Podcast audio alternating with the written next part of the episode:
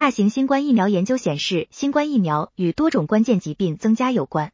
二月二十日，据法新社内幕文件报道，根据针对该问题进行的最大规模的全球研究，发现新冠疫苗与心脏、血液和神经系统疾病的轻微增加之间存在关联。新西兰全球疫苗数据网络的专家对八个国家的九千九百万名接种过新冠疫苗的人进行了分析，他们观察到，接种新冠疫苗后，十三种不同的医疗情况可能会增加。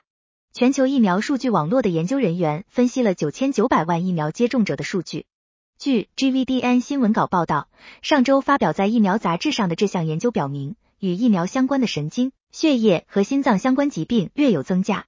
他们的研究结果证实，辉瑞、莫德纳和阿斯利康开发的疫苗与五种疾病的风险显著增加有关，其中之一是神经消耗性疾病，会损害行动能力和认知功能。研究发现，接受特定类型 mRNA 疫苗的个体患心肌炎的风险较高，其特征是心肌发炎。某些 mRNA 疫苗会增加脑血栓的风险，并增加对格林巴利综合征的易感性。格林巴利综合征是一种涉及免疫系统攻击神经的神经系统疾病。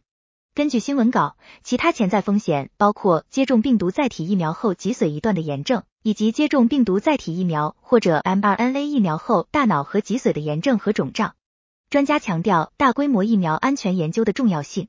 这项研究中的人群规模增加了识别罕见的潜在疫苗安全信号的可能性。丹麦哥本哈根州立血清研究所流行病学研究部的主要作者克里斯蒂娜·法克索娃在新闻稿中表示，